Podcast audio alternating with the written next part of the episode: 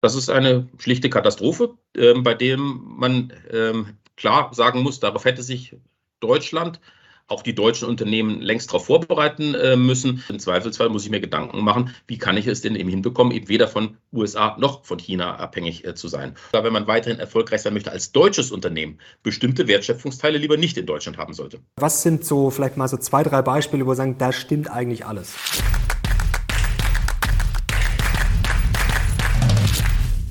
Servus Leute und herzlich willkommen in einem brandneuen Video auf meinem Kanal. Mein Name ist Mario Lochner und ich bin heute zurück mit einem sehr spannenden Gast. Er ist Risikoexperte und Vorstand der Future Value Group und er ist auch Honorarprofessor an der TU Dresden und Experte natürlich für BWL und Risikomanagement. Herzlich willkommen, Werner Gleisner. Einen schönen guten Morgen und vielen Dank.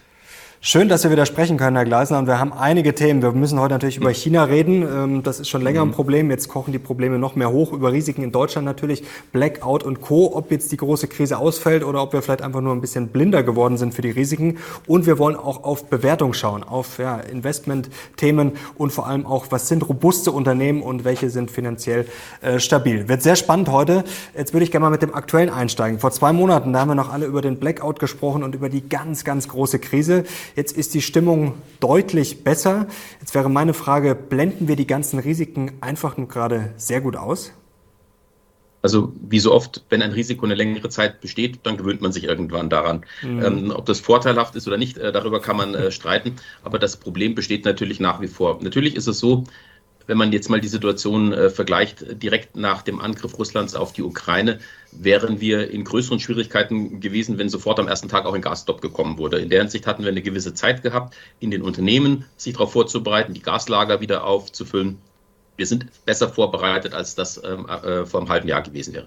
Dennoch ähm, kann man nicht sagen, dass wir hier von einer Entspannung ähm, reden können. Die Vorbereitung der Unternehmen ist natürlich trotzdem so, dass ein, ein wirklicher Blackout zum Beispiel Unternehmen hart treffen würde. Die Wahrscheinlichkeit eines solchen Blackouts ist jetzt nicht riesig groß, aber wir dürfen sie nicht vernachlässigen. Beim kalten Winter mit angespannter Stromversorgungslage haben wir ein gewisses Restrisiko und man darf eines nicht vergessen, ähm, über das, was heute diskutiert wird, wenn wir äh, zusätzliche Probleme, Cyberangriffe bekommen, die bei einem solchen Konflikt, bei dem Russland ja Europa als Konflikt Partner der Ukraine sieht, also als Gegner, äh, müssen wir mit solchen Szenarien rechnen. In der Hinsicht ist es ausreichend wahrscheinlich, sich weiter damit auseinanderzusetzen. Und dazu kommt, dass das Problem der Energiekrise ja jetzt auch in, über diesen Winter hinweg nicht äh, gelöst ist. Wir werden den nächsten Winter haben, der wieder ein Problem sein wird. Mhm. Und wir haben wenn man 2030 ansieht, gar keine strategische Lösung des jetzigen ähm, äh, Problems. Denn wenn wir keine Kohlekraftwerke mehr haben und keine ähm, Kernkraftwerke, dann wird das Problem zunehmen. Wir können auf absehbare Zeit uns nicht alleine auf erneuerbare Energien verlassen.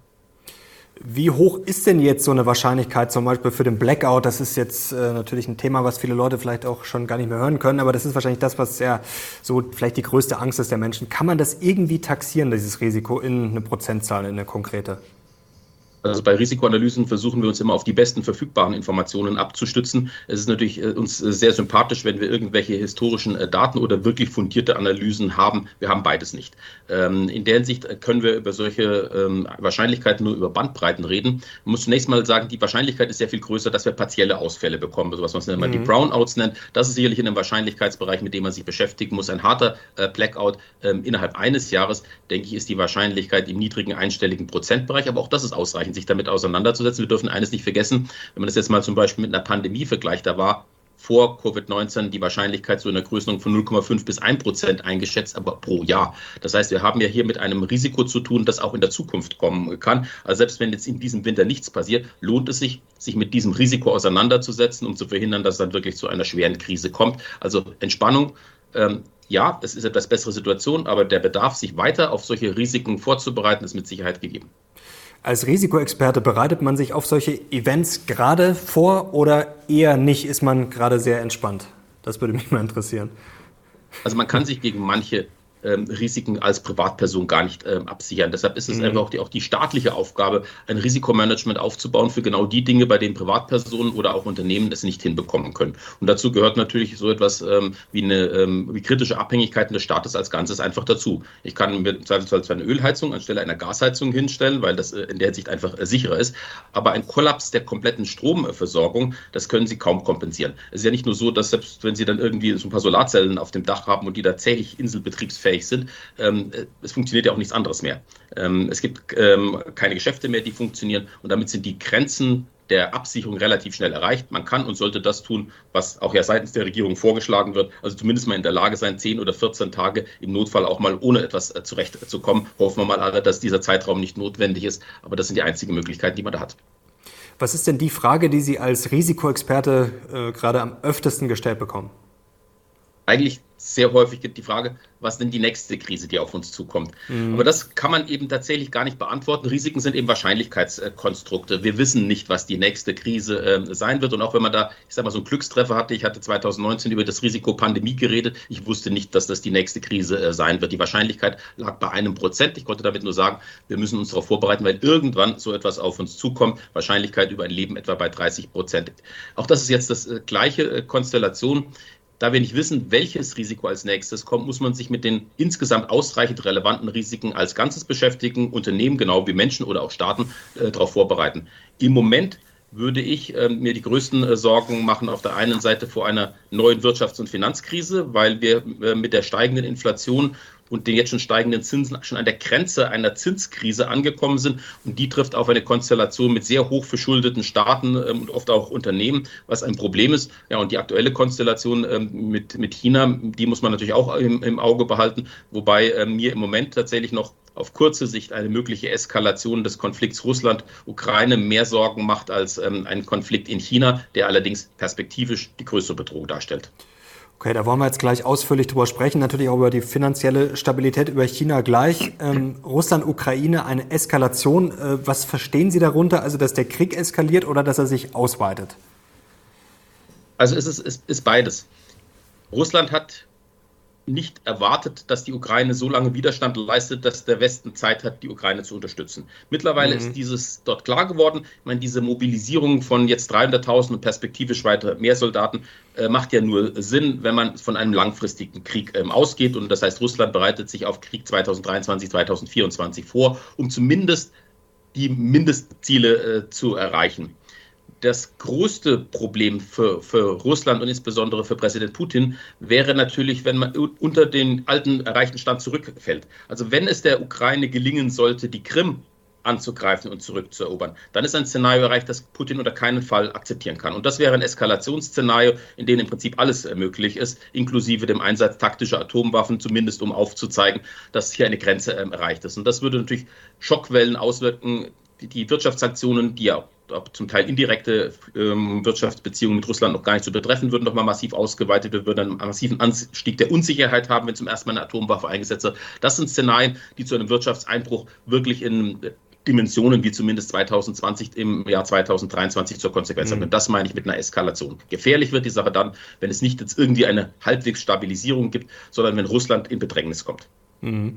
Kann man dann die Risiken, die sich daraus ergeben, nur ansatzweise einschätzen? Denn da gibt es ja so viele ja, spieltheoretische Aspekte, wie würde der reagieren, wie würde der reagieren. Also ähm, es ist ein großes Risiko, aber man kann wahrscheinlich nicht äh, ansatzweise voraussagen, was dann passieren würde, oder? Oder beschäftigen Sie sich damit mit konkreten Szenarien? Genau, also man, damit damit beschäftigt man sich. Ähm, einer meiner Kollegen, Professor Blum, hat ein ganzes Buch über solche Wirtschaftskriege äh, geschrieben. Mhm. Es wird auf, auf, auf, solche Eskalationsszenarien hinauslaufen, die zunächst einmal primär ein Wirtschaftskrieg sein werden, auch wenn in der Ukraine äh, Waffen eingesetzt werden. Es gibt eine relativ große Bandbreite, aber genau solche ähm, Schlussfolgerungen, wie ich eben gezeigt habe, kommen eben aus solchen Überlegungen. Herr Putin kann sich relativ vieles ähm, auch an Rückschlägen erlauben, ähm, die er hausintern in Russland noch irgendwie verkaufen kann, aber es gibt immer eine Grenze, die er nicht mehr ähm, verkaufen kann. Und das wäre zum Beispiel der Verlust der Krim. Und damit sind das die, die, die Triggerpunkte, ab denen es wirklich gefährlich wird.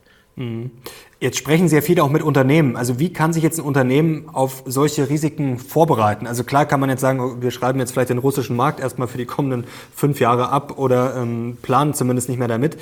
Aber sämtliche Implikationen, die sich daraus ergeben können, das, das kann ich doch als Unternehmer gar nicht mehr irgendwie planen, oder? Oder mich darauf vorbereiten? Oder gibt es doch Tricks? Tipps von Also wir haben natürlich genau die, die, Arbeitsteilung, die an sich vorgesehene Arbeitsteilung zwischen dem Risikomanagement äh, der Unternehmen und dem Risikomanagement äh, des Staates äh, selber. Ähm, mhm. Es ist sinnvoll, dass die Staaten robust ausrichten, dass man eben zum Beispiel Handlungsfähigkeit auch in der Krise behält, dass man kritische Abhängigkeiten vermeidet, Stichwort russische Gaslieferungen. Ähm, je schwächer der Staat in der Hinsicht ist, und da hat Deutschland mit Sicherheit Verbesserungspotenzial, desto mehr Risiken landen eben bei den Unternehmen. Ähm, das enthebt die Unternehmen aber nicht, sich genau mit diesen Risiken auseinanderzusetzen, also eben auch sich Gedanken zu machen, wie kann ich mich denn gegenüber kritischen Szenarien entsprechend auch absichern. Wenn man jetzt an die Energiepreisproblematik denkt, ähm, wir haben eine Energiekrise, die ja heißt, wir haben teure Energie und wir haben eine Gefahr, dass sogar Energielieferungen Gasmangellage äh, komplett ausfallen. Wenn man das mal beispielhaft heranzieht, dann ist es zunächst mal die Aufgabe des Risikomanagements. Die Aufgabe des Risikomanagements, erstmal im Grundsatz alle wesentlichen Risiken zu identifizieren, sie dann in Zahlen zu fassen. Dafür gibt es geeignete Methoden, dann zu aggregieren und mal zu gucken, ob daraus eine Gefährdungslage entsteht. Wenn man jetzt auf, äh, feststellt, dass ähm, Energie ein kritischer Faktor ist, und das ist eigentlich kein Hexenwerk, jedes gute mhm. Risikomanagement hätte das zeigen müssen, ähm, dann habe ich eben Absicherungen auf drei Ebenen. Die erste Ebene ist, ich muss mir Gedanken machen, ob ich gegen das Einzelrisiko etwas unternehmen kann. Und wir haben ähm, auch aus unserer ähm, Mandantschaft Unternehmen, die das gemacht haben, die im letzten Jahr schon die Entscheidung getroffen haben, wir sichern uns gegen Energiepreisanstieg ab, Termingeschäfte. Wir mhm. haben Kunden, die von vornherein auch die Entscheidung getroffen haben, dass man Kraftwerke eben doch weiter betreibt, die unternehmensspezifische Energieversorgung zumindest partiell sicherstellen. Das zielt auf die Bewältigung des Einzelrisikos. Das zweite ist die Ebene der strategischen äh, Maßnahmen. Das ist etwas, was längerfristig greift. Da muss man sich eben die Frage stellen, ob denn der Standort Deutschland ähm, in Abhängigkeit der vorhandenen Risiken eigentlich für ein Unternehmen komplett oder zumindest in Teilen tragbar ist. Wenn ich eine sehr energieintensive Produktion habe, ich hatte schon darauf hingewiesen, 2030 werden wir wahrscheinlich eher noch mehr Probleme bekommen. Das ist keine mhm. Krise, die kurzfristig gelöst sein wird. Dann muss ich mir die Standortfrage stellen. Dann muss ich mir zum Beispiel überlegen, bestimmte Aktivitäten des Landes in Deutschland nicht mehr weiter betreiben zu können. Machen das gerade viele Unternehmen? Machen das gerade viele Unternehmen? Die Frage diskutieren im Moment natürlich viele mhm. Unternehmen. Ähm, das ist eine wichtige unternehmerische Entscheidung, wenn man mal den, den Fachbegriff der Business Judgment Rule äh, heranzieht, dass vielen nicht klar war, dass, äh, wenn man jetzt mal unsere eigene Risikoforschung ansieht, die Krisenampel innerhalb der letzten zehn Jahre manche Risiken, die den Unternehmen ausgesetzt sind, deutlich zugenommen haben. Wir haben eine systematische Zunahme der Finanzrisiken, mhm. expansive Geldpolitik, zunehmende Verschuldung und wir haben eine Zunahme der geopolitischen Risiken. Aber beide Konsequenzen haben viele Unternehmen erst jetzt zur Kenntnis genommen, nachdem die Risiken auch schon wirklich zu einer Krise äh, geworden sind und stellen sich jetzt aber durchaus diese Frage. Denn das, ist, das muss man wirklich im Hinterkopf behalten, ist ein grundlegender Unterschied zu der Versorgungskrise Pandemie Covid-19. Da war klar, dass wir die irgendwann gelöst haben werden und vielleicht sogar etwas daraus gelernt haben, wie man sich besser auf Pandemien vorbereitet, mRNA-Impfstoff etc. Diese jetzige Energiekrise kommen wir vielleicht aus der akuten Phase ähm, heraus, aber wir werden in, in, absehbarer Zeit das alte Energiekostenlevel nicht mehr hinbekommen in, in, in, in Deutschland und werden die alte Sicherheit nicht mehr hinbekommen. Und das verstehen natürlich viele Unternehmen, dass sie da eine grundsätzliche strategische Entscheidung treffen müssen. Man darf eines nicht vergessen, grundsätzliche Veränderungen des Ertrag-Risikoprofils eines Unternehmens geht nur über strategische Grundsatzentscheidungen, nicht durch solche Einzelabsicherungen. Ich kann den Gaspreis oder den Strompreis über die nächsten zwei Jahre absichern, aber nicht über einen strategisch relevanten Zeitraum. Mhm. Damit sind wir in der Welt der Standortentscheidung und damit muss man, auch das ist für viele Unternehmen, glaube ich, eine ganz neue Erkenntnis, auch das Standortrisiko Deutschland mittlerweile mal ins Kalkül ziehen. Standortrisiko Deutschland, ja, das klingt nicht sehr hoffnungsvoll. Über Deutschland sprechen wir gleich noch.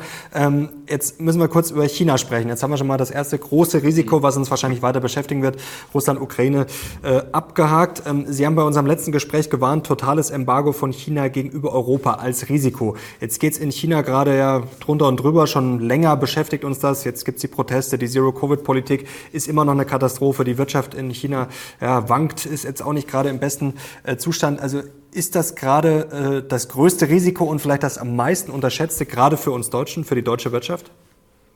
Also am meisten unterschätzt, würde ich sagen, war dieses Risiko im letzten Jahr. Okay. Ähm, das war uns eigentlich schon immer sehr gewundert, dass innerhalb dieser Welt der geopolitischen Risiken die beiden großen, nämlich die kritische Abhängigkeit von Russland, das ja schon einen Angriff gegen die Ukraine gestartet hat, genauso ignoriert mhm. wird wie die wirklich extreme Abhängigkeit von China, die wir ja schon über die Lieferketten-Problematik äh, äh, ähm, äh, gesehen haben.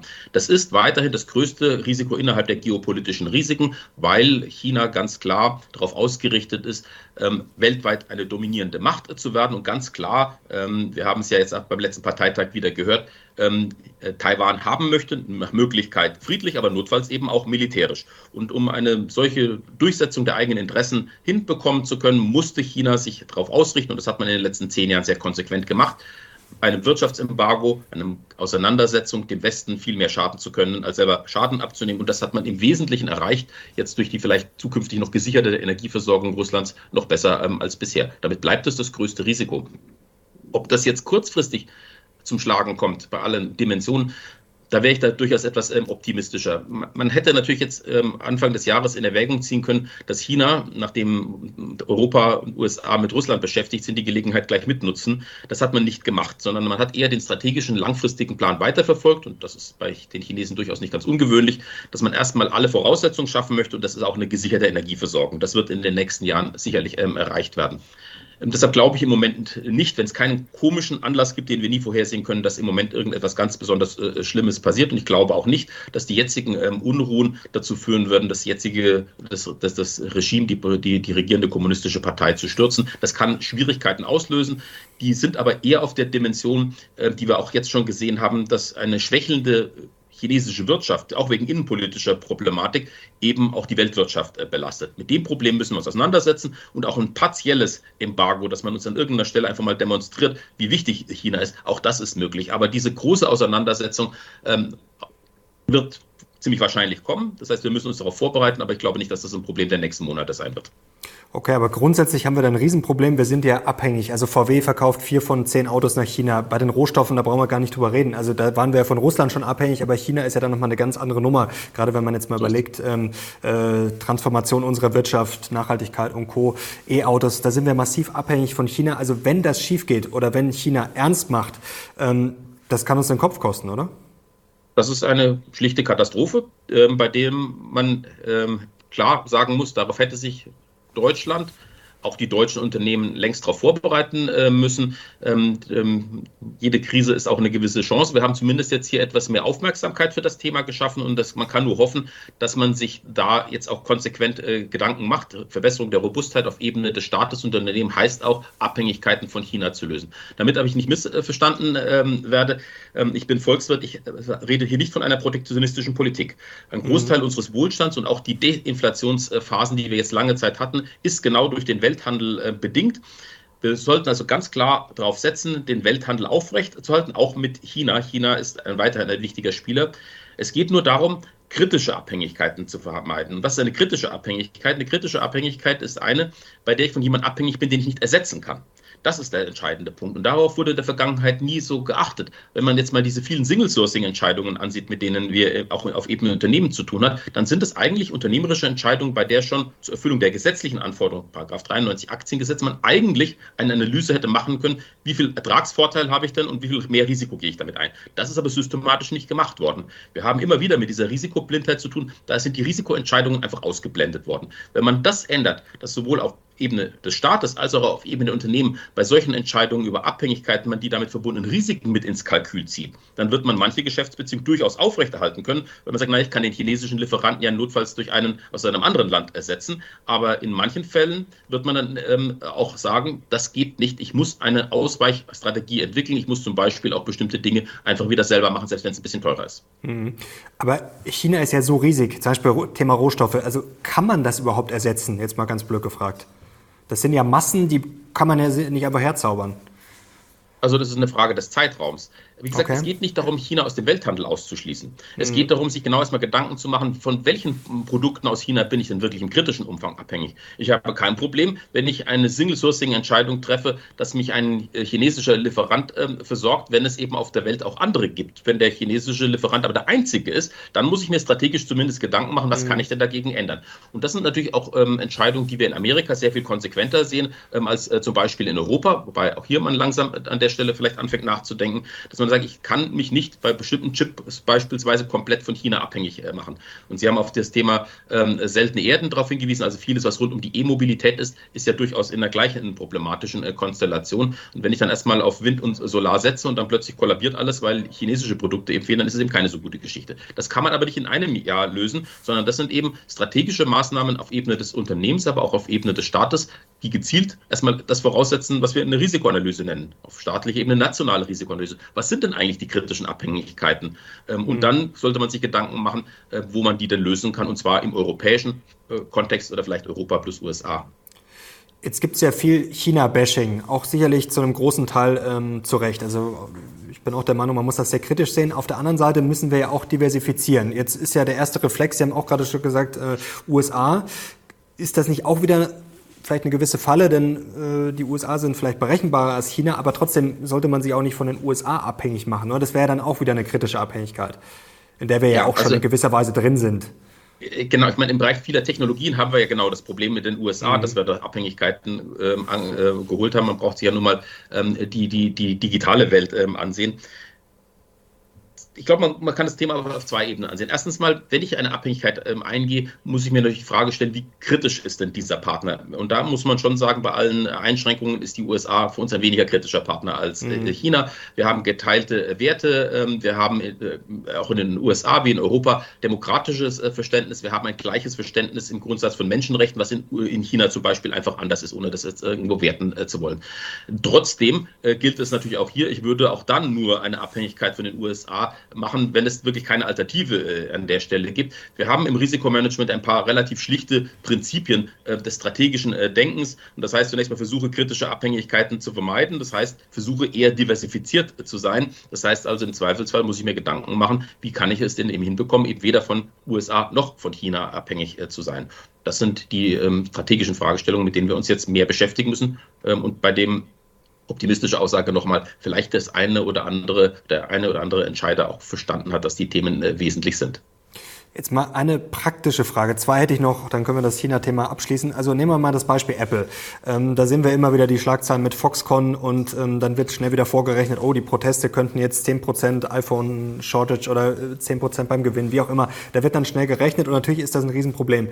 Wenn ich jetzt aber Apple bin, so ein Riesenkonzern, auf den viele schauen, ähm, der sehr viel produziert, ähm, wie baue ich mir denn da quasi eine äh, Option B auf? Weil wenn ich mir jetzt die Option B aufbaue, dann bekommt das ja jeder mit ähm, dann ist das wahrscheinlich auch schwierig, dauert auch. Aber ich kann jetzt auch nicht sagen, ja, okay, wir warten so lange, bis es gar nicht mehr geht und dann können wir auch ja nicht in der Produktion B aus, aus dem Boden stampfen. Also wie mache ich denn sowas in der Praxis?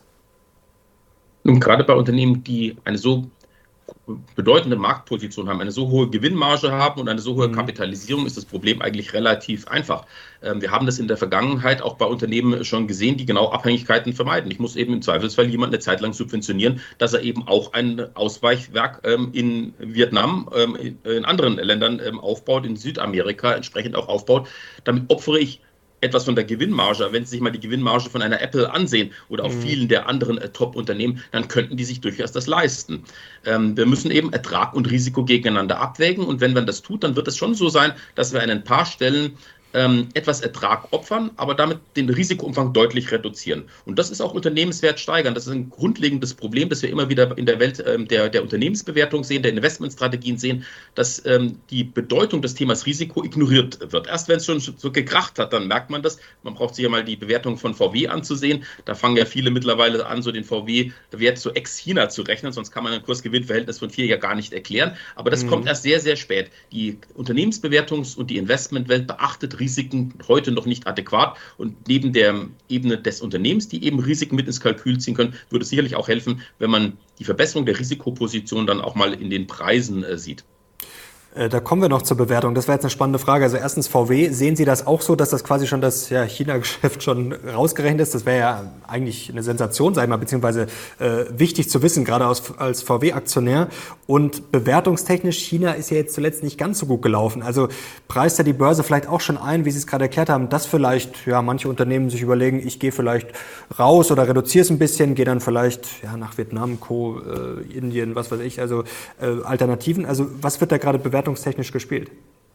Also wenn man erstmal VW ansieht, ich meine, es ist nicht nur, dass man das China-Geschäft heute vorsichtiger äh, bewertet, ähm, sondern VW und insgesamt die deutsche Automotive-Industrie hat ja noch ein paar zusätzliche Probleme, die das mhm, auch mit erklären. Aber trotz alledem, trotz aller dieser Probleme kann man das heutige Bewertungsniveau eigentlich nur durch einen beachtlichen Risikoabschlag ähm, ähm, erklären, der durchaus nicht ganz unberechtigt ist, wie man auch, auch gesehen hat.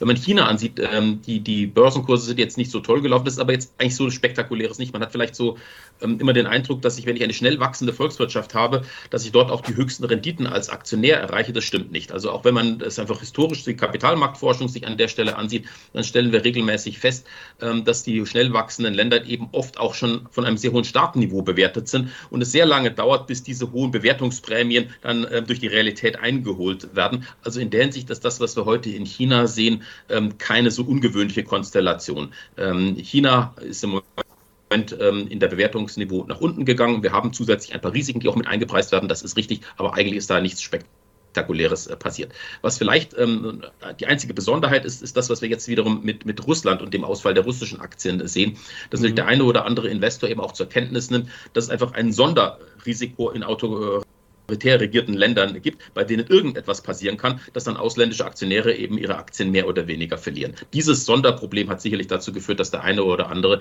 einfach ähm, die chinesischen Aktien mittlerweile auch auf die schwarze Liste gesetzt hat. Wenn wir beim Stichwort Bewertung sind, wie sind denn für Sie gerade generell die Aktienmärkte bewertet, wenn wir jetzt mal auf Europa, USA oder vielleicht auch MSCI World und Co. schauen? Also ich beschäftige mich ja mit Unternehmenswertung. Ich bin auch im, im Vorspann des Europäischen Bewerterverbands der ERCVA für solche mhm. Methodenfragen zuständig. Aber äh, trotzdem muss ich, bevor ich Ihre Frage beantworte, eine Sache immer voranschicken. Wenn man auch alle diese Bewertungsmethoden kennt, wir haben viele Studien über Kapitalanlagestrategien, sollte einem eines immer klar sein, ich habe keine Ahnung, was in den nächsten Jahr passieren wird. Also die Zufallskomponente ist so groß, dass eine Prognose auf solche kurzen Zeiträume einfach Kaffeesatzleserei ist. Dazu funktionieren die Märkte dann doch äh, zu sauber. Langfristig sieht es ein bisschen anders ähm, aus. Das kann man nicht vorhersagen. Und das Zweite, was man auch dazu sagen muss, gerade wenn man als Privatmensch in die Kapitalanlage hineingeht, weil wir eine solche Zukunftsprognose zumindest kurzfristig nicht gut hinbekommen, ist man eigentlich immer gut beraten, erstmal einen Großteil seines Vermögens langfristig in ein breit diversifiziertes Portfolio anzulegen. Also sind wir so auf Ebene MSCI World oder MSCI ähm, All Country. Das ist erstmal die Basisaussage. Ähm, das, was ich jetzt sozusagen an Feintuning äh, diskutieren kann mit Ihnen, ist das wirklich als, als Feintuning zu verstehen über eine solche mhm. Grundstrategie hinweg. Das Bewertungsniveau ähm, wenn man sich die, die Indikatoren ähm, ansieht, kann man zwei Dinge äh, betrachten. Das eine ist solche langfristigen Indikatoren wie das Cape Ratio, also das, das Schiller KGV. Wenn man sich solche Kennzahlen ansieht, insbesondere in dem ja weltweit äh, klar dominierenden US-amerikanischen Markt, dann sind wir immer noch relativ ambitioniert äh, bewertet. Ähm, mhm. Wir haben eben seit Jahrzehnten, also seit 1981, einen systematischen Anstieg des Bewertungsniveaus, ähm, den man nur in Teilen erklären kann, dadurch, dass die, die Welt einfach besser und weniger riskanter geworden ist. Ähm, es ist schon auffällig, dass dieser Anstieg des Bewertungsniveaus am Aktienmarkt einhergeht mit einem permanenten Rückgang des, der Inflationsraten und der Zinssätze. Denn wir haben natürlich die Bewertung von Anleihen erhöht bis zu einem abstrus hohen Niveau, das wir Anfang des Jahres hatten und mit diesen total überbewerteten Staatsanleihen auch hohe Bewertung von Aktien ähm, ähm, äh, gerechtfertigt. Das hat sich jetzt mhm. geändert. Wir haben einen 40-jährigen Zyklus beendet und deshalb wir müssen schon damit rechnen, dass sich das Bewertungsniveau insgesamt nicht mehr weiter ausweitet. Das ist sagen wir, die, die, die, sagen wir, die, doch die nette Aussage, sondern dass wir ähm, das jetzige Bewertungsniveau nur auch mühsam halten äh, können. Also in der Hinsicht, wir sind relativ teuer. Innerhalb einer Krisensituation, wie wir es im Moment haben, muss man dazu auch sagen, dass wir einen typischen Krisentiefstand wie so Kurs-Buchwert-Verhältnis im DAX so um die 9000 Punkte eben auch noch nicht erreicht haben. Wir haben also irgendwie ein mittleres Level. Die Annahme ist nach wie vor, dass wir eine weitere Eskalation der Krise eigentlich nicht bekommen. Die Aktien sind damit also im Fazit nicht super teuer. Sie sind aber auch bestimmt noch nicht billig und wir haben, wenn eine Eskalation der Krise im nächsten Jahr kommt, was wir anfangs diskutiert haben, schon noch ein signifikantes Rückschlagspotenzial. Aber wie gesagt, die Aussage ist nicht, verkaufen Sie alle Aktien. Also wenn es, ja klar, wenn es schief gehen sollte, wenn eine richtig heftige Rezession kommen sollte und Co., dann äh, könnte es natürlich ungemütlich werden. Äh, Zinsen ist auch ein Thema, da haben wir auch beim letzten Mal schon drüber gesprochen. Inflationskrise, ja, da sind wir jetzt gerade noch mittendrin wenn es gut läuft, äh, wird es vielleicht nächstes Jahr ein bisschen äh, Entspannung geben. Aber bei den Zinsen geht es ja erstmal noch weiter hoch. Bei unserem letzten Gespräch haben Sie gesagt, in den USA planen die meisten schon äh, mit Zinsen über drei Prozent. Jetzt marschieren wir eigentlich schon stramm auf die fünf Prozent zu. Wer weiß, ob das dann der Gipfel ist. Momentan spielt es der Markt, aber gut, das kann sich auch verändern. Also vor einem halben Jahr wäre man auch noch äh, ja, bisschen schief angeschaut worden, wenn man gesagt hätte, auf fünf Prozent mindestens. Ähm, wie schätzen Sie das denn ein, dieses Zinsrisiko? Das Zinsrisiko ist nach wie vor da. Ich hatte äh, bei unserem letzten Gespräch ja erwähnt, dass diese Entwicklung, die wir jetzt haben, auch etwa vom Timing seit Anfang 2020 so einschätzbar war, haben wir auch drüber geschrieben und mhm. äh, damals ist man tatsächlich komisch angeschaut äh, worden. Es war relativ klar gewesen, dass mit der expansiven Geldpolitik, der expansiven Staatsausgaben in der Corona-Krise am Ende dieser Krise eine aufgestaute Nachfrage auf ein ähm, äh, zurücktes Angebot treffen werden. Wir bekommen einen Inflationsschub, den wir ja auch, um es nochmal zu erwähnen, vor der Ukraine-Krise schon hatten und dass der ein Level erreichen wird, bei dem die Zentralbanken ähm, nicht mehr umhin kommen zu reagieren. Sie haben relativ spät reagiert, aus bekannten Gründen, Staatsfinanzierung. Jetzt haben wir den Punkt erreicht. Wir haben noch keine richtig harte Zinskrise. Wir sind an, an dem Punkt, wo es aber für Unternehmen anfängt, schwierig zu werden. Kommen wir auf eine Zinskrise, nun werden die Inflationskrise praktisch sicher vorhersagbar, was selten ist für eine Krise, ist es bei der Zinskrise jetzt irgendwie 50-50. Ähm, wenn jetzt ähm, wir mit den Basiseffekten die wir haben. Wir haben ja einen Großteil des Anstiegs jetzt bei den ähm, Energiekosten schon hinter uns. Mhm. Ein Level erreichen, dass die Inflation sich stabilisiert und langsam wieder absinkt, trotz der sich langsam bewegenden ähm, Lohnpreisspirale. Und damit der Realzins zumindest mal wieder mal positiv wird, also die Inflation insbesondere in Amerika schneller zurückfällt als die weiteren Zinsen, dann würde ich sagen, ist die Sache gestoppt. Wenn das jetzt nicht hinkommt, dann werden die Amerikaner ähm, weiter die Zinsen ähm, erhöhen. Das haben die klar angekündigt. Also nach der deutlich verzögerten Reaktion ist alles, was ich jetzt von der, von der FED höre, eigentlich auf der ganzen Linie, die wir uns in der Hinsicht vorstellen. Sie werden die Zinsen so lange erhöhen, bis wir die Inflation wieder im Griff haben. In Europa ist es ein bisschen schwieriger durch diese Finanzierung von Schuldenländern. Das mhm. macht mir übrigens auch große äh, Sorgen. Wir haben jetzt sehr über kritische Abhängigkeiten von China gesprochen. Eine weitere kritische Abhängigkeit Deutschlands ist von den Schulden anderer Länder in Europa. Ähm, das ist eine schwierige Gemengelage, ähm, vor der die EZB äh, steht. Wenn der Dollar weiter steigen sollte, im Moment ist der Euro ein bisschen stabil, äh, dann müsste die EZB die Zinsen weiter erhöhen. Davon wird es abhängen. Ich glaube, dass neben der Inflationsentwicklung wir insbesondere den Dollarkurs uns ansehen müssen. 50-50 ist aber für eine Krise immer noch reichlich äh, kritisch. Also klare Aussage, ähm, Unternehmen oder auch Investoren sollten sich auf einen weiteren Zinsanstieg zumindest einrichten. Er ist wahrscheinlich genug, dass es sich lohnt. Also 50-50 ist ja sportlich. Also wenn ich es jetzt richtig verstanden habe, Zinskrise, was würde das denn konkret ähm, bedeuten? Also viele fra fragen sich ja auch, die Zinsen sind ja jetzt schon gestiegen, aber wann kommt das erstmal an? Also äh, wir müssen ja die Zinsen quasi, das muss ja erst auch mal in der Wirtschaft ankommen. Ich, vielleicht haben Sie da Zahlen quasi, wie lange das dauert. Also sicherlich ein paar Wochen, ein paar Monate, wahrscheinlich sogar. Und ähm, was würde denn jetzt eine konkrete Zinskrise heißen? Also die Wirkungen von Zinserhöhungen sehen wir so ab einem Quartal verzögert. Aber die, okay. die, die, Spitze eines solchen Problems ist, ist dann schon ein Jahr, ähm, denn dann kommen eben die Situation, dass Unternehmen, die so vielleicht äh, höher verschuldet sind, dann eben auch höhere Zins bezahlen müssen. Das geschieht ja meistens auch nicht von einem Tag äh, zum anderen. Dann kommen eben äh, die ersten Unternehmen auch in Schwierigkeiten, weil ihre Bilanzen schlechter werden. Das heißt, mit der Verschlechterung des Ratings werden die Konditionen äh, noch ähm, ähm äh, schlechter. Dann gibt es vielleicht auch in der, in der Lieferkette erste ähm, Ausfälle. Wir haben mit dem Problem der Impairments zu tun, dass Vermögenswerte abge, abgestraft werden. Das heißt also, je nachdem, wie diese Entwicklung ist, wäre eine Zinskrise in der Tendenz 2023 Richtung 2024 äh, äh, zu erwarten. Ähm, besonders betroffen wie üblich natürlich die hochverschuldeten Unternehmen, also solche mit niedriger finanzieller Stabilität, ähm, Unternehmen in der, ähm, in, äh, mit Produktion, die Investitionsgüter herstellen oder langlaufende Konsumgüter, weil dort eben auch die Nachfrage stark nach unten geht. Jetzt haben Sie es gerade angesprochen, so ungefähr ein Jahr. Das sagen jetzt auch ja, Investmentbanken voraus, dass ne, durchaus ein realistisches Szenario so Ende 2023, dass die Rezession erst wirklich kommt. Jetzt sind ja viele doch, äh, die auch hier den Kanal schauen, dann doch vielleicht ein bisschen kurzfristiger mal unterwegs an der Börse und stellen sich jetzt, äh, glaube ich, viele, habe ich immer den Eindruck in den Kommentaren, stellen sich darauf ein, so ja, dieses Jahr geht's jetzt noch und dann kippt's 2023. Kann es einfach sein, dass wir uns jetzt noch ja, Monate eigentlich so, ja, so im Lala-Land bewegen, sag ich jetzt mal, dass es gar nicht so schlimm ist und dann irgendwann kippt's und dann gegen 2023 ähm, fragen wir uns auf, oh, was ist denn jetzt los? Also wie gesagt, was in den nächsten Monaten passiert, keine Ahnung, 50-50, äh, da ähm, ähm, ist alles Spekulation. Äh, was aber sicherlich, sagen wir mal, zu beachten ist, ist, wir haben eben diese Doppelkonstellation. Wir haben auf der Wirtschafts- ähm, ähm, und Finanzseite ein Problem, das völlig unabhängig zunächst einmal äh, von dem Ukraine-Krieg und der Energiekrise mhm. ist. Das Problem hätten wir so oder so gehabt, sodass für eine Verschärfung wir im Prinzip aus zwei Bereichen kritische Sachverhalte haben können, kritische Trigger-Events. Ähm, wenn irgendetwas in dem Bereich passiert, dann kommt eine solche Verschärfung. das ist eine wichtige Sache im Kontext Risikomanagement.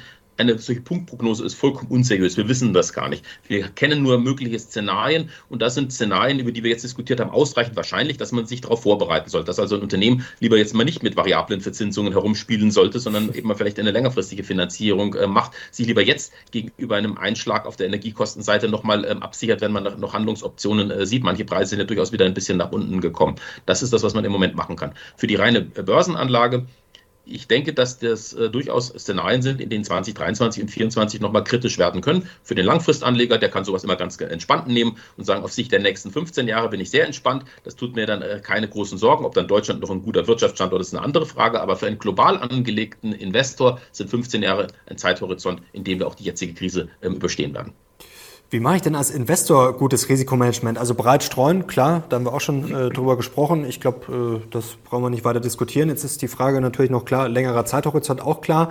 Ähm, kann ich sonst noch was machen? Kann ich zum Beispiel Cash-Reserven halten und sagen, ich kaufe bei Rückschlägen zu? Oder wie sieht gutes Risikomanagement, sagen wir, für einen ja, äh, stabilen, langfristigen Investor aus?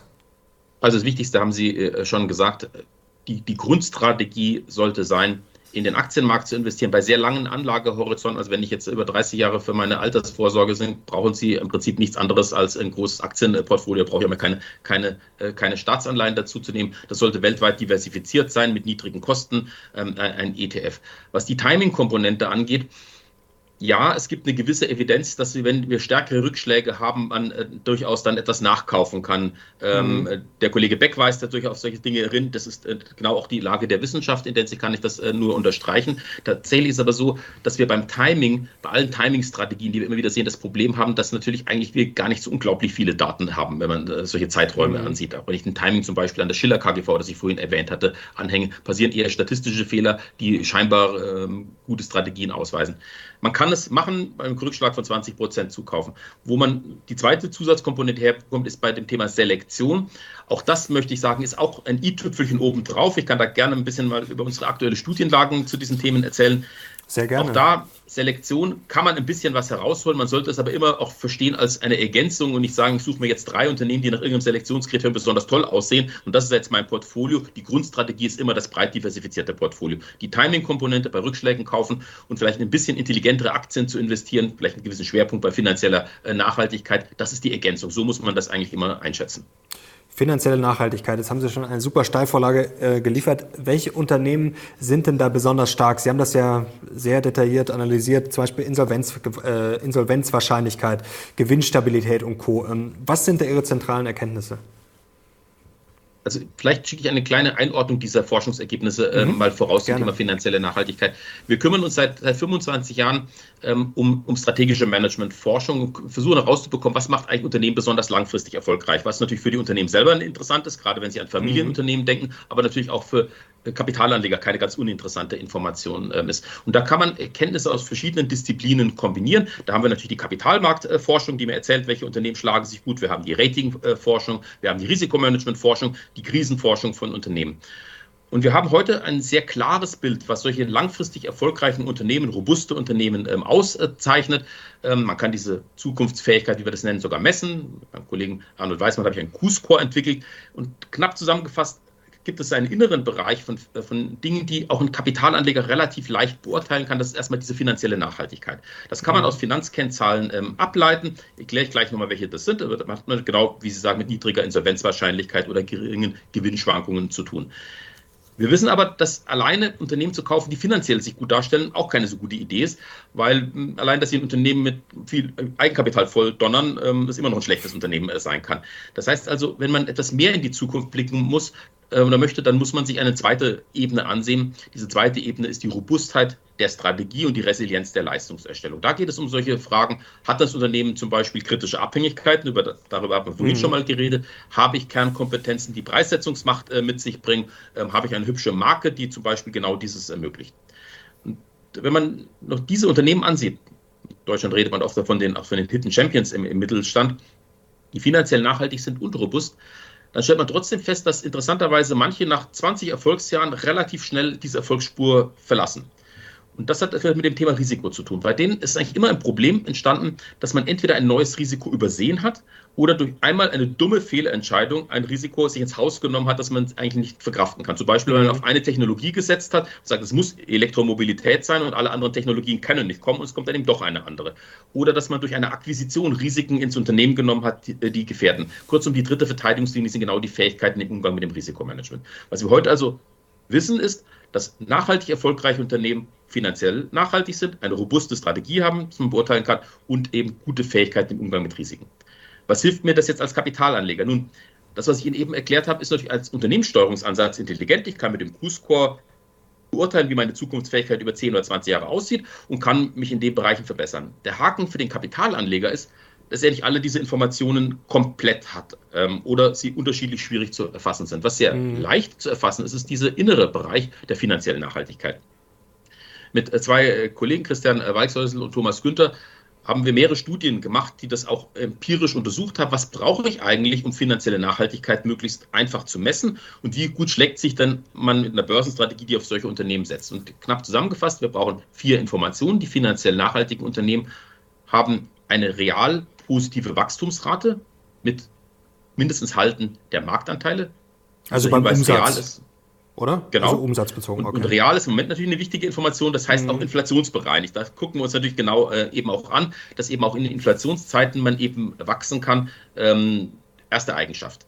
Die zweite Eigenschaft ist eine niedrige Insolvenzwahrscheinlichkeit, die kann man mit Ratingverfahren äh, abschätzen. Im einfachsten Fall mit Finanzkennzahlen wie der Eigenkapitalquote oder Gesamtkapitalrendite. Wenn man es ein bisschen hübscher haben möchte, gibt es mittlerweile schöne simulationsbasierte Ratingverfahren, die dann eben auch die Risiken schon mit ins Kalkül ziehen. Die dritte mhm. Information ist die Gewinnvolatilität. Denn wenn ein Unternehmen zum Beispiel Kernkompetenzen hat, dann ist es zum Beispiel in der Lage, eine Kostensteigerung einfach an Kunden weiterzugeben. Damit ist für mich die Gewinnvolatilität ein relativ leicht messbarer Indikator für das, was im Unternehmen geschieht. Und die vierte Eigenschaft ist, dass die Rendite höher sein muss, die Kapitalrendite höher sein muss als die vom Risikoumfang abhängigen Kapitalkosten. Diesen Zusammenhang herzustellen, ist ein langjähriges Forschungsfeld äh, von uns. Wie kann man denn aus Gewinnschwankungen auf die angemessene Rendite schließen? Das die Kapitalkosten.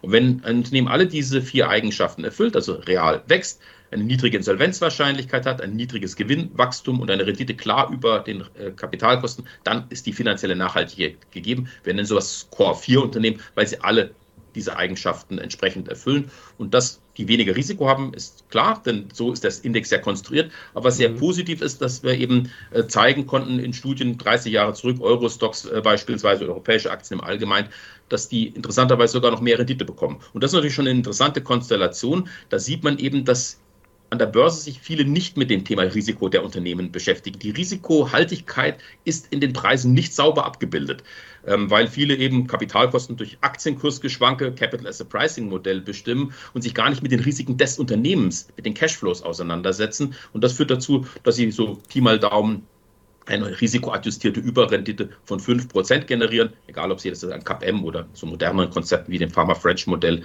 benchmarken. Das sehen wir heute in der, in der Kapitalmarktforschung, dass man da, sagen wir mal, die Risikoblindheit anderer ganz gut ausnutzen kann.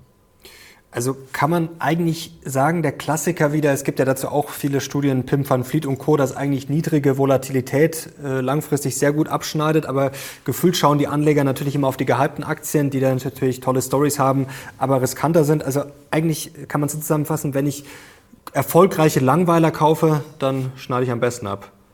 Da ist durchaus was dran.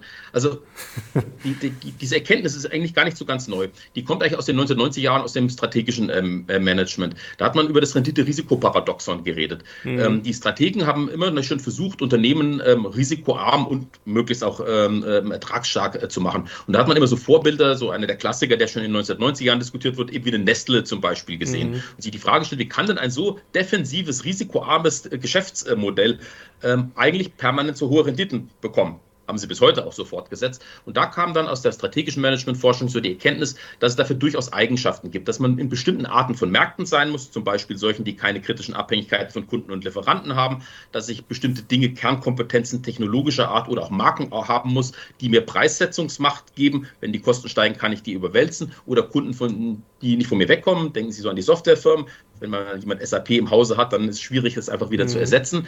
Und diese Erkenntnis, die hat man dann später eben ähm, in, in, die Kapitalmarktforschung hineingetragen und nachgerechnet, dass das eben nicht nur so ein paar wenige Ausreißer sind, sondern dass das allgemein äh, gilt. Kleiner Hinweis zu dem Thema Volatilitätsanomalie, auf die Sie Bezug genommen haben. Die Volatilitätsanomalie ist sozusagen das Abfallprodukt dessen, was ich gesagt habe. Der grundlegende Unterschied ist, wir neigen sehr stark an der Börse dazu, uns eben mit den Kapitalmarktdaten zu beschäftigen. Und ich kann mhm. beobachten die Kursschwankungen.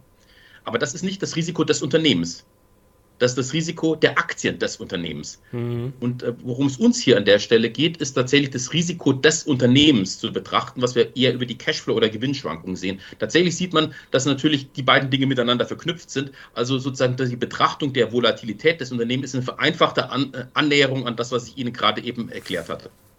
Sehr spannender Punkt. Jetzt glaube ich, fragen sich viele zu Hause, Mensch, das ist ja äh, genial, was der Herr Gleisner da erzählt. Erste Frage, ähm, wo kann man sich das genauer anschauen? Also gibt es da Ihre Studien, gibt es das irgendwie öffentlich? Können wir das irgendwie unter das Video packen, dass sich die Leute da ein bisschen genauer einlesen können? Das wäre mal die erste Gerne, Frage. also diese äh, eben erwähnte Studie über finanzielle Nachhaltigkeit, die ist äh, schon frei verfügbar. Und wir haben gerade mhm. noch eine aktuelle gemacht, die kümmern wir uns darum, dass sie so schnell wie möglich auch ähm, veröffentlicht wird. Da haben wir nochmal den Zusammenhang zwischen finanzieller Nachhaltigkeit ähm, und ähm, ESG-Kriterien und mit Value Investing untersucht.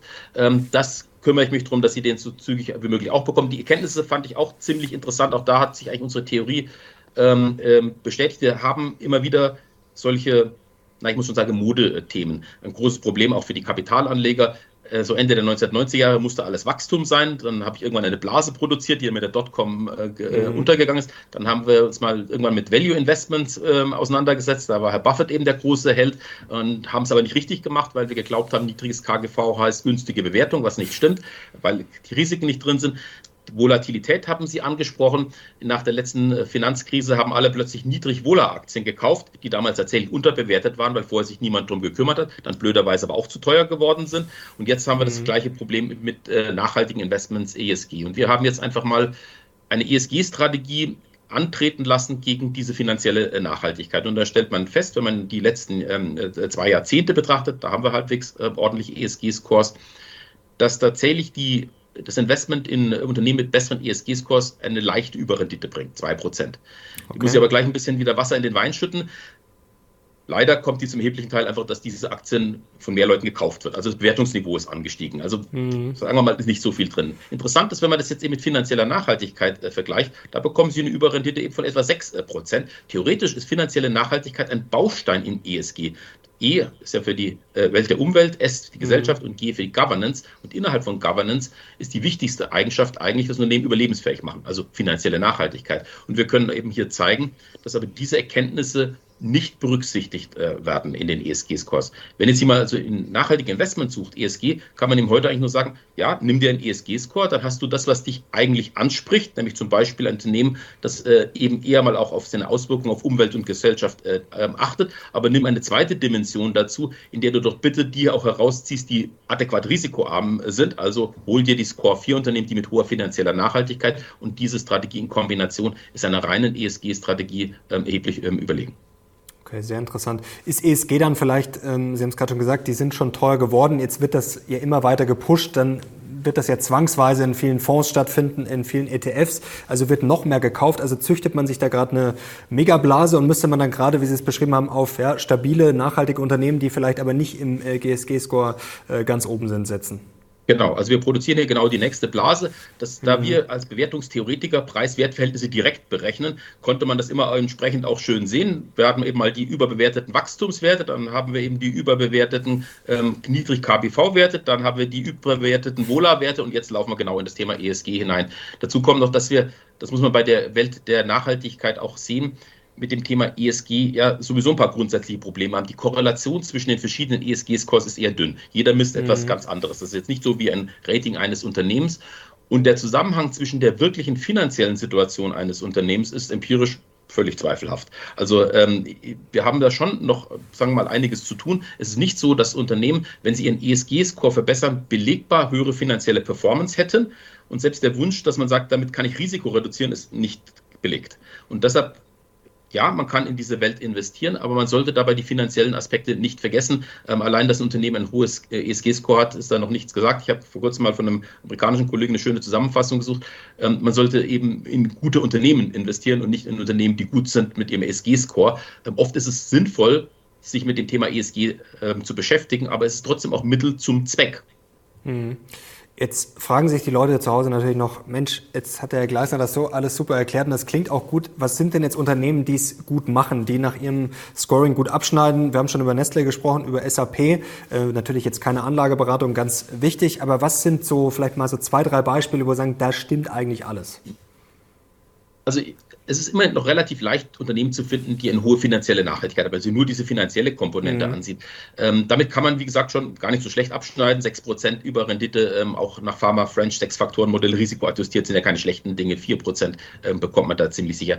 Aber wenn man den Gedanken des Quality Investings mit kombiniert. Und ich finde das ein ziemlich guter ähm, Ansatz. Dann muss man sich eben diese außenrum liegenden Eigenschaften auch ähm, ansehen. Nestle mit der, mit der Marke und dem breiten Produktportfolio und einem schönen ähm, Markt ähm, und SAP haben wir besprochen. Aber Sie finden auch in anderen Themenfeldern so etwas ähm, auf der technologischen Ebene. Wenn Sie zum Beispiel an ASML denken. ASML ist im Prinzip ähm, in der Chipwelt nicht ersetzbar. Die haben einen so großen technologischen Vorsprung, dass sie fast schon ein Monopol haben. Also alles, mhm. was danach kommt, ist eben gering. Und das ist, wird nicht leicht sein, diese technologische Führerschaft ähm, zu ersetzen. Damit habe ich ein Unternehmen mit einer aufgrund der technologischen Kompetenzen hervorragenden ähm, Aufstellung, ähm, die man sicherlich als robust ansehen kann.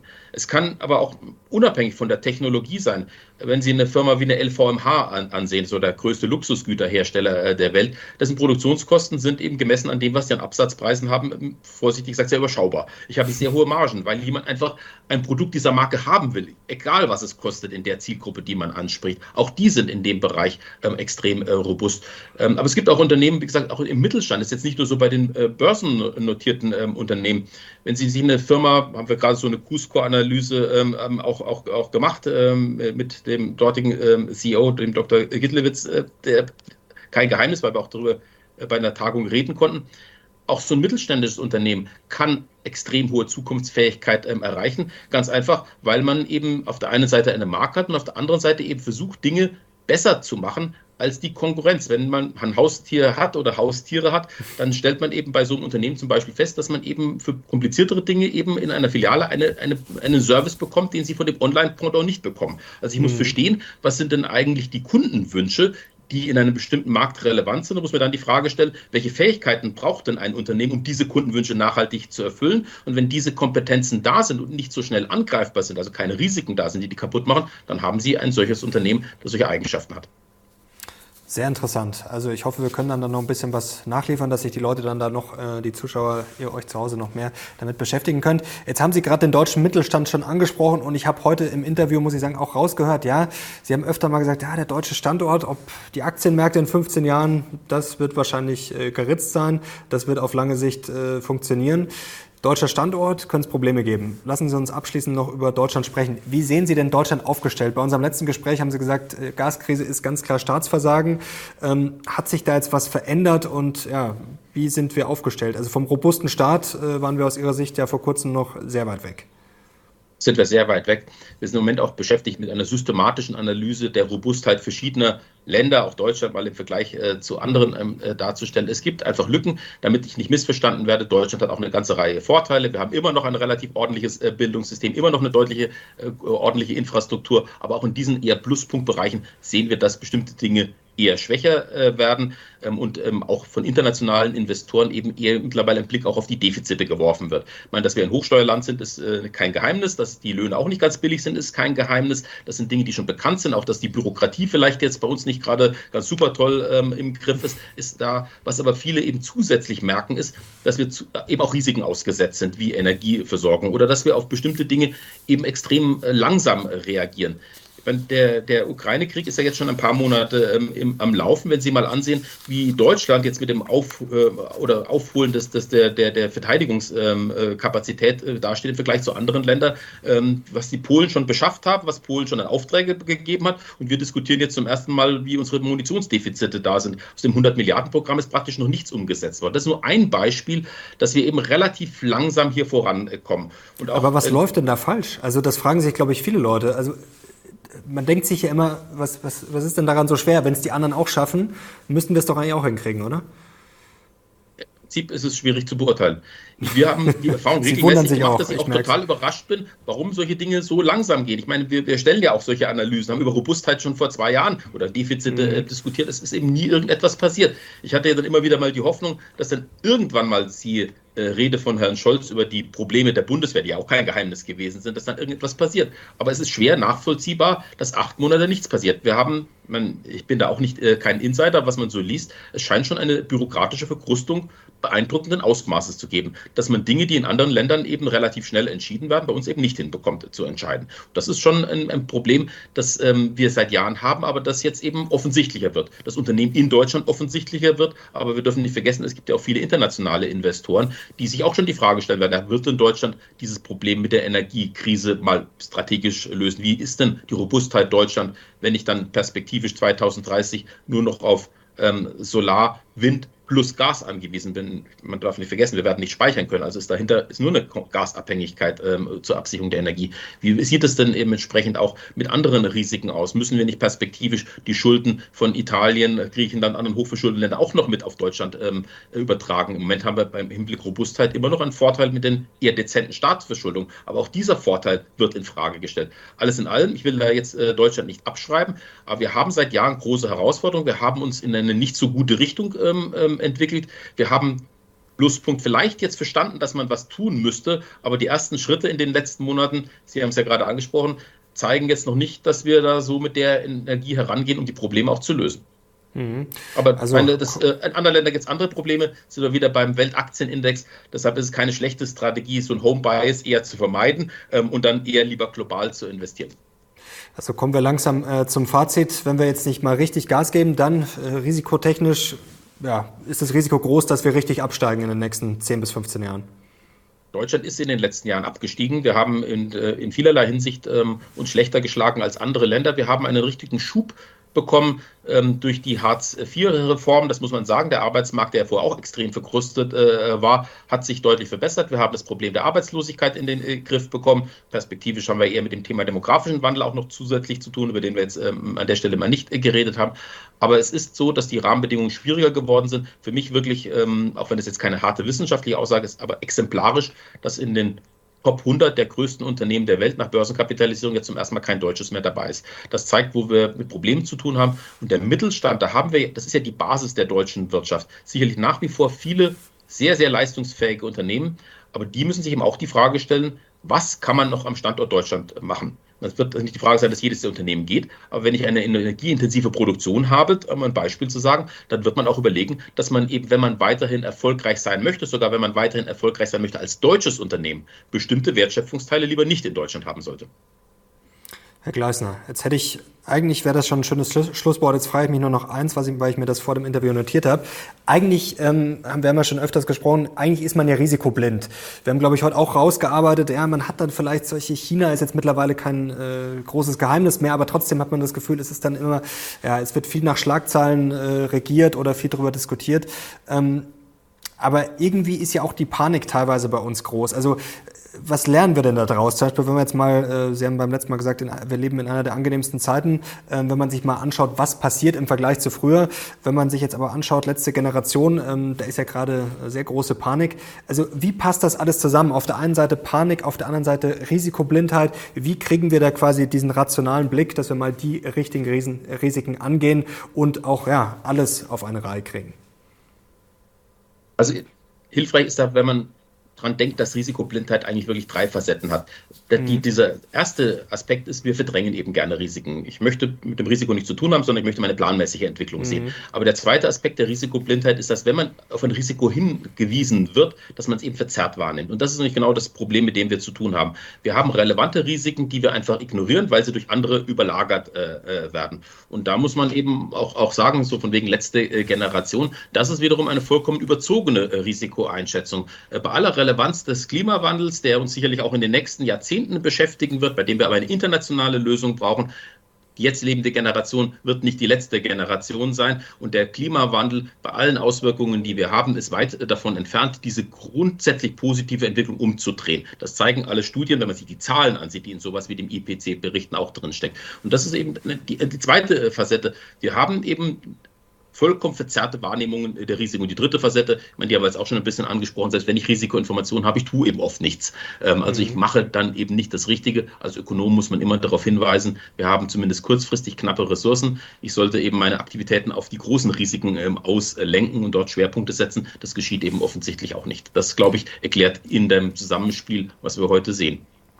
Und noch eine letzte Idee, da haben wir auch, glaube ich, schon mal drüber gesprochen, beim letzten Mal nur ganz kurz. Wie kriegen wir unsere Politiker in die Spur? Brauchen wir so eine Art Haftung? Ähm, Brauchen wir eine andere Selektion bei den Politikern? Brauchen wir da andere Risikomaßnahmen, dass nicht die Falschen äh, in die Funktion kommen und dann ja wie in einem Unternehmen das Unternehmen dann gegen die Wand fahren? Das sind die Fragestellungen, mit der sich hier die politische Ökonomie auseinandersetzt. Aber wenn wir wieder auf unser China-Fall zurückkommen, wir wissen ja, es gibt andere Selektionskriterien, um an die Spitze zu kommen, ob uns die sympathisch sind. Und wenn wir ansehen, wer dann eben an die Spitze kommt, ist ja auch so eine Sache. Also wir haben natürlich, ähm, wie ja schon viele ähm, erwähnt haben, mit der Demokratie auch unsere äh, Schwierigkeiten und unsere Knackpunkte. Aber ähm, die, wir können sie nicht grundsätzlich in Frage stellen. Wir haben schon viele Vorteile. Es ist letztendlich auch eine Maßnahme der, der Risikoabsicherung. Wir bekommen es in Deutschland vielleicht schlechter noch als in anderen äh, Ländern, aber äh, auch andere Länder haben da ihre Probleme nicht so ohne weiteres Sinn, dass wir die Politiker immer bekommen, die wir uns dann im Nachhinein wünschen werden. Aber wir dürfen nicht vergessen, wir haben die eben gewählt. Ähm, die einzige Möglichkeit ist hier äh, eben in der öffentlichen Diskussion die Aufmerksamkeit auf andere Themen äh, zu verschieben. Und das sind natürlich die Medien auch maßgeblich ähm, äh, gefordert. Wenn ich eben die ganze Zeit nur über bedauerliche Naturkatastrophen spreche, aber nicht darauf hinweise, dass alle Naturkatastrophen der Welt zusammen ganze 10.000 Todesfälle ähm, auslösen, so viel wie in zwei Tagen im Straßenverkehr sterben, dann entsteht eben ein falscher Fokus. Wenn ich über diese runtergewirtschaftete Bundeswehr, für die die Bundeswehr ja nichts kann, im Wahlkampf überhaupt nicht rede, dann wird es eben nicht wahlentscheidend sein. Und damit haben wir hier natürlich schon eine Konstellation, das, was was die öffentliche Diskussion prägt, ist das, was natürlich auch Wahlentscheidungen prägt.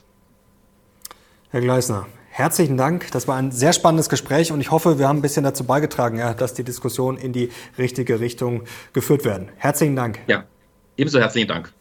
Und danke euch fürs Zuschauen. Wenn ihr Herrn Gleisner wieder sehen wollt, dann gerne Daumen nach oben und natürlich auch, wenn euch das Gespräch gefallen hat. Danke euch fürs Zuschauen. Danke Ihnen. Wir sind jetzt raus. Bis zum nächsten Mal. Ciao.